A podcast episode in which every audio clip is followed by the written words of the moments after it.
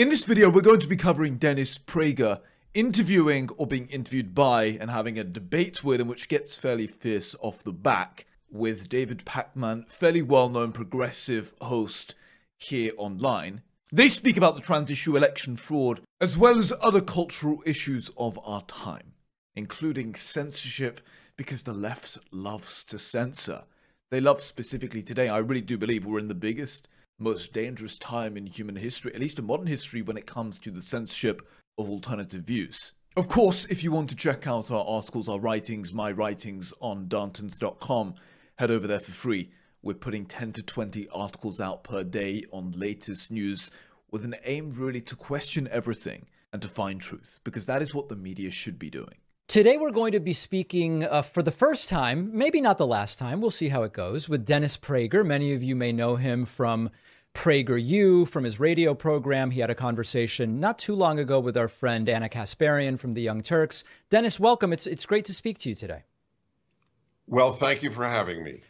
Just to start, and this can be so quick and then we move on, just as a sort of sanity check, I've started to ask guests in this year, last year, the following question Is there any way to accurately say that Donald Trump won the 2020 election? Just a simple answer if there is one, and if not, it's fine for you to explain further. No, I, I have I have a relatively simple answer, and I've it. given it from the election day to this day. Yes, sir. I am agnostic, which has satisfied neither the left nor the right. Okay. My my colleagues on the right want me to say it was stolen, Mhm. and people on the left want me to say we are certain it wasn't stolen. Well, and half of the right also wants you to say that, right? half of the right wants me to oh that i wouldn't say half i, I would say most people on the right believe it was stolen or or that there was a good chance it was Wow. uh, i don't know what that gains us but it, it's fair that you ask see it's funny can, you regard that as a sanity check I do. so okay so let me offer my sanity check Please. do you believe that men who say they're women can compete with women in women's sports The, the, the issue with David's question here is he continually is doing this, a sanity check, almost to smear anyone who has a slightly differing view. And the truth of the matter is, something such as election fraud is no clear cut answer. Now, the question is, and this is a more debatable question, as to if the fraud within the election was so great that it tipped the compass the alternative way, thus meaning that Trump unfairly lost. That is a fair question to have. But but what really seems deeply ironic, in which David never wants to mention, is the fact that Hillary Clinton, Crooked Clinton as she's commonly called, she was sounding the alarm about election fraud, election interference, about how Trump unfairly won the election because she's a sore damn loser. And she perpetuated many, many lies about the election being stolen from her, in which were widespread beyond comprehension. And nobody wants to speak about this. We have an awfully short memory when it comes to this. In 2016, she said multiple times, This is not just an attack on me and my campaign, this is an attack against our country. This is about the integrity of our democracy and the security of our nation. The deep fear that I really have with this issue is that this may be the only issue in which Republicans actually agree upon. In other words, that the American system is corrupted. And what precedent does that set for any sort of flourishing from a societal front if that is the only issue Republicans and Democrats can agree, can agree upon, namely that America's system is corrupted beyond belief. It is just the only difference really is that they pull it out the hat whenever it suits them. Whenever they win, they choose to suppress those fears.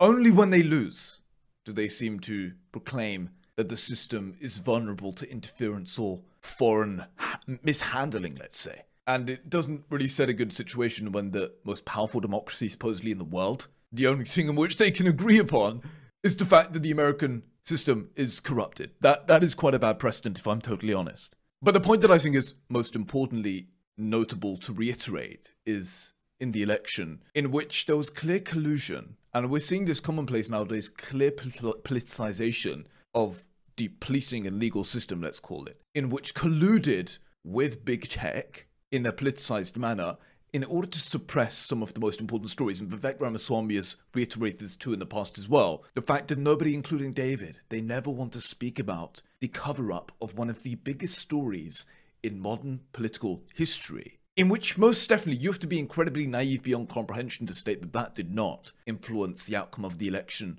whatsoever. And this story of Hunter Biden and implicitly Joe Biden and the rest of the family, this was not just a small scale cover up, this was a widespread orchestration, a widespread orchestrated cover up of one of the most influential and, and, and, important stories in which evidently could have swayed the outcome of the election. So it's, it's very naive. What I'm saying is it's naive and actually very childish for David to consistently reiterate this question that if you dare have a differing opinion, then you're not sane. It's like, are you serious? I think in a lot of sports that does not make sense. So, how do you? Was that the answer you expected? Because you did a little bit of a look to the side there. But did you think I was? No, I didn't look to the side because I took off my earphones. Understood, sir. I didn't. I realized that I don't need them. Okay. Um, but this is a so, different topic, Dennis. I'm sorry. It's a different topic. Did do we want to close on the election first? Oh well, you said you just wanted to ask that question for a sanity check. Okay, and okay. you're agnostic I mean, is the answer. Yeah, yeah. So you I am agnostic because so many things happened that are uh, that are that were odd or unique. Mm. Uh, like it was the first time that a president had ever, uh, an incumbent president had ever gotten more votes than he did in his first election and lost. Uh, that uh, all the all the swing states went in his favor. That 17 of the 18 counties that are considered bellwether counties went in his favor. We those who think something bad happened yeah. are not out of their minds.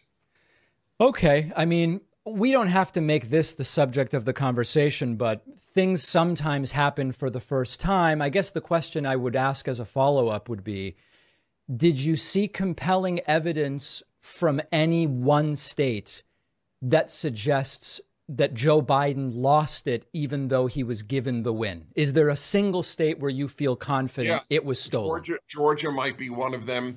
Uh, Pennsylvania might be one. Uh, uh, and and of course, people say because I, I I love to have people I differ with on my show, and so I I and I read the left. I only wish the left read the right as much as I read the left. Well, I try uh, to, but what evidence was there in Georgia? Do, probably do. I, I, think I think if, if you do, you're you're atypical. Uh, but but in, it, in in any event, yeah. What's the uh, Georgia evidence? All the time that courts dismissed the, the all these cases. That's true. Uh, but that's the tragedy. See, if I were an America loving Democrat, and there are 11 uh, America loving Democrats, and there are America hating Democrats, there are both. But there are America loving Democrats. If I were one, I would say, please let us air all of these complaints. Yeah. Let us have some type, as close as we can, to some neutral authority, not rule on it just allow the American public to hear what evidence there might be. And I'll add another thing. If one believes, and I'd love you to respond to this. Yeah. If one believes that Donald Trump is a a neo-Nazi fascist. Something I've never said, but you, we could maybe okay, find but, someone but it, who believes that. Yeah. Well, well, okay. I believe you haven't said it, but it's not germane to my okay. to my argument, whether cool. you said it or not. It's said often that he is a fascist. excuse me, that he is a fascist is constantly said uh, on the left, and and so uh, if you believe that, aren't you morally bound to cheat on his behalf? For example, if I were in Germany in 1932 during the elections that brought Hitler to power. So the next clip is about wokeism and why the progressive left are winning.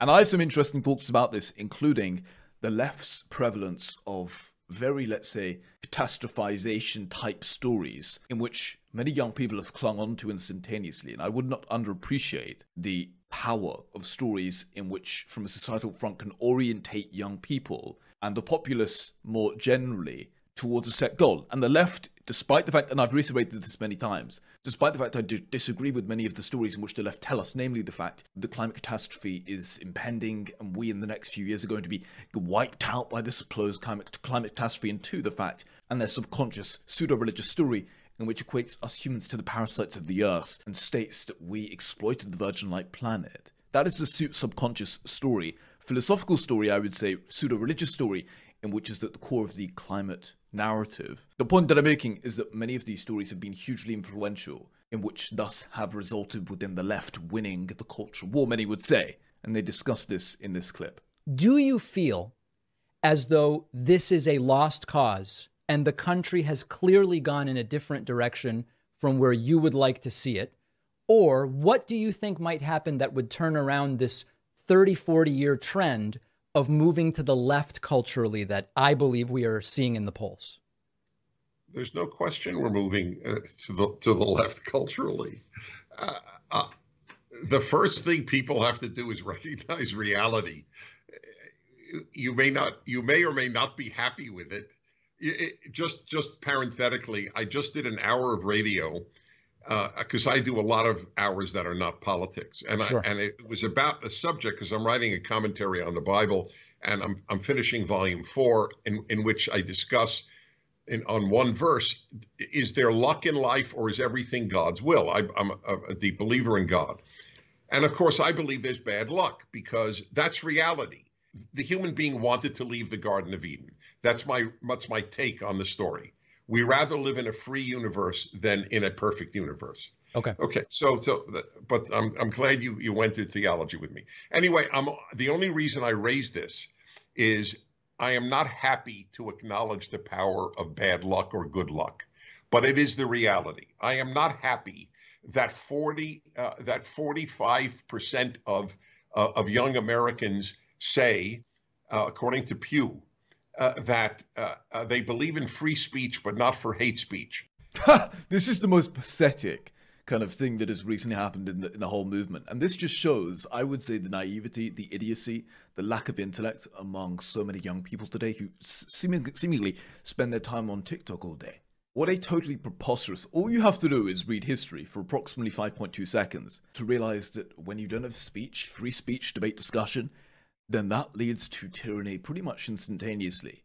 And it just shows, excuse me, how weak is our culture today when you cannot say certain things because if you dare, you know, offend someone under this incredibly Orwellian guise of mis slash disinformation or hate speech or hurting someone, whatever the term they use nowadays, if you offend someone via utilization of speech, then the whole proposition is that you should be cancelled because you offended my feelings. And and people just need to recognize and read history for approximately 5.2 seconds that the implications of denying speech, the implications of cancellation are far, far greater than any of the potential implications of, of offending one with speech. You have to grow up. That is the truth. We have so many weak leaders today that are seriously in advocation. Even the, the head of the UN. Think about this.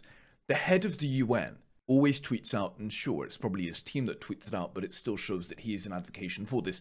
The UN as an institution has become so politicized to the left that it is disgraceful. They tweet out, and the Director General of the UN tweets out that people should be cancelled, or specifically says that we must remove all hate speech online which is subconsciously in Orwellian terms translated to English, stating that you should be cancelled, you should be banned from social media, you're not allowed to say certain things, just in case you, you dare criticize someone or if you dare hurt someone's feelings. Now, of course, once again, there is a skew to the left because, you know, you can pretty much say anything you want about the right and you're never going to be cancelled. But if you dare state anything in which criticizes the left ideologues, ideologies, then, I mean, you're cancelled. It's just insanity.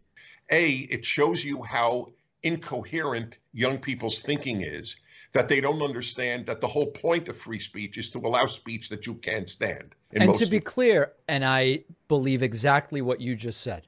I believe you. Okay. I, I had a feeling you would, but uh, but just know your side is as opposed to free speech as more opposed than ever any segment of Americans has ever been.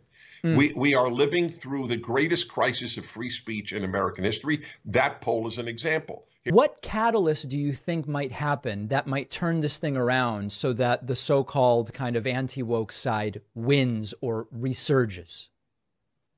Well, it's a great question, and I don't have a perfect answer. I do think that the uh, of the trans movement hmm.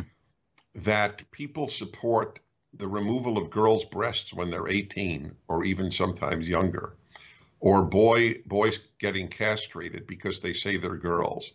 This has alarmed a fair number of people, even on your side of the spectrum. Mm. People stop believing in God. They don't believe in nothing. They believe in anything. Mm. And and this trans movement is the proof. And just touching upon that point that Dennis made there, I would not underestimate the power of the cancellation mob when it comes to their influence upon public perceptions and what is generally accepted as politically sound. In other words, the cancellation mob, in their censorial manner, has shaped what is allowed, perceived to be allowed, to say from the average individual when it comes to politics. For example, you're not allowed to criticize the gender ideology movement. You're not allowed to criticize certain policies and ideologies, including climate catastrophe ideology, because if you do, you're cancelled. So when he speaks about why the left has won this cultural war and why society is progressively getting far more, I would say, I would not underestimate the cancellation and the collusion in which goes on between big tech companies and the political left, in which is just so evident that it's beyond comical. When you're not allowed to say certain things, from one side of the political spectrum when you when, when people aren't allowed to consume information from the conservative front let's say in which is where most of it literally all of the censorship goes on it's not really that kind of um shocking to me that people are proclaiming themselves as to be more progressive and to be more in tune with the left ideologues because you're not allowed to consume alternative information which may dispute your current understanding of the world and it's true, we as humans are deeply social creatures, so when you threaten and proceed with cancelling someone, when you risk losing your job, why in the world would you ever want to identify with the conservative principles? Why would any normal person want to speak up against many of these cultural issues today? Because if you dare do, then you're cancelled. So I would say that subconsciously many people are going along with these more conventionally left ideologies, let's say, because if they dare go against these, if they dare speak out, then they're cancelled. And and this is another thing in which I think the left have done really well that the Conservative Front has failed at majorly, and it is telling stories in which I alluded to earlier. The left have told stories, and these are very deep stories. They're pseudo-religious stories. I think they're incredibly anti-humanistic stories. But many people at first glance, in a very low resolution manner, coincide and agree with these stories, specifically a young, naive person who, when they're told that society is built upon systemic racism, when they're told that the climate catastrophe is going to kill us all in the next two years, these are stories in which enable orientation for a young person. Hence why so many young people start out by being progressive, they start out by being radically left within their views, and eventually the data shows as you consume more information, as you grow older, there is a tendency to become more conservative within nature. But as a young person, you usually have a heroistic complex in which you have a desire to do something big with your with your life. You a, a desire to orientate yourself metaphysically, symbolically, and the stories in which the left tell you, including the fact society is so unfair, society is so unjust based upon systemic racism, for many young people, that is a method of orientation. And there's no real conservative good story, I would say, in which young people can agree with or come to terms with and acknowledge and embark upon. For example, the, the, the climate story, the climate religion, I would say, climatism generally, in which is a story the radical left have been screaming about for such a long time. This story, for many young people, they agree with instantaneously, and they recognize that there is some apparent looming catastrophe in the next few years, and thus this gives them a, ma- a manner to orientate themselves within their life. They don't know what to do with their life, they hear the story of the climate catastrophe, in which humans are analogous to the parasites of the earth, and we can save this by instantaneously apparently eliminating the sources of cost effective energy. They hear the story and they orientate themselves, they cling on to the story. And the left have done a very good job at, at telling these stories, I would argue. I don't know that this is the most interesting thing for us to talk about. But that being said, I have said very clearly there are some areas, if we just say the world of trans issues, there are some areas where I feel quite confident. Like, for example, when it comes to bathrooms, I was just in Spain. Beautiful country, terrific seafood. I recommend it to you, Dennis. The bathrooms, the, the bathrooms are just gender neutral. There's a sink there and a bunch of stalls, and people cross in the sink to wash their hands, and you use the stall you want everything's fine. The bathroom issue, I genuinely do not care about, even when they are organized the way they are in the United States. Another example that really just does not seem like an issue to me people want to be addressed by a different pronoun. I'm going to guess based on what I see. And if someone, if I get it wrong, I'm not insulting anyone. Okay, this is once again that he's not, not addressing. There is a difference between being kind, let's say, and you know, if someone asks you to call them Xi then if you call them that out of kindness, fair enough, you do you. But there's a big difference between kindness and the freedom, if you are so kind, apparently, to call someone by their pronouns and simultaneously the mandation of speech, in which is the biggest issue I think many of the right are incredibly concerned about. If someone tells me otherwise, I'll kind of just do my best. You know, we can kind of negotiate these things. On some of this stuff, like a talking point I'm hearing a lot is so many trans people who go through gender affirming care regret it. And that's a sign that something is very wrong. When I research it, it seems it's under 1% that express regret. And for some of that 1%, it's temporary. So I'm ambiguous about what is the right thing to do in some of these areas. I'm open to hearing from you to the extent that I judge you to be a good faith uh, uh, participant in the conversation. I don't know the answer. With some sports, you know, uh, it, it seems pretty clear that there is an advantage to being biologically male at birth. It seems unfair in those cases to arrange it in a certain way. In others, it doesn't seem to make much of a difference. So I, I think that I am very open minded well, on this. You know, just curious. Uh, it's not even a challenge. Yeah. Name me a sport where where there is women sports where it doesn't make a difference. Chess. Well, apparently it does. Interestingly, uh, I was just reading that the International Chess Federation, whatever whatever the name of the group is, yeah, uh, uh did, uh, noted that men did play chess better, generally speaking. By the way, if you're right, and I have I have no agenda here, yeah, then there should not be women's chess. Right. So this chess is an the interesting one because it exists right. suggests that there there is an advantage to separating the sexes. My so understanding is, and again, I think we're both trying to learn here. My understanding is the reason that the women's chess division was originally created was not enough young girls were participating. Okay, because, fair enough, but it's yeah. not a physical sport anyway, so yeah. it's, it's not a sport. No, I we mean, listen, I don't know. So, so that you, all right, no, no, no, but you said where it doesn't matter. But if if it doesn't matter, there would be no reason for women's uh, women's whatever it is track, field, weightlifting, tennis. But apparently there is a difference. A, a male who said he's a female won in Canada two weeks ago.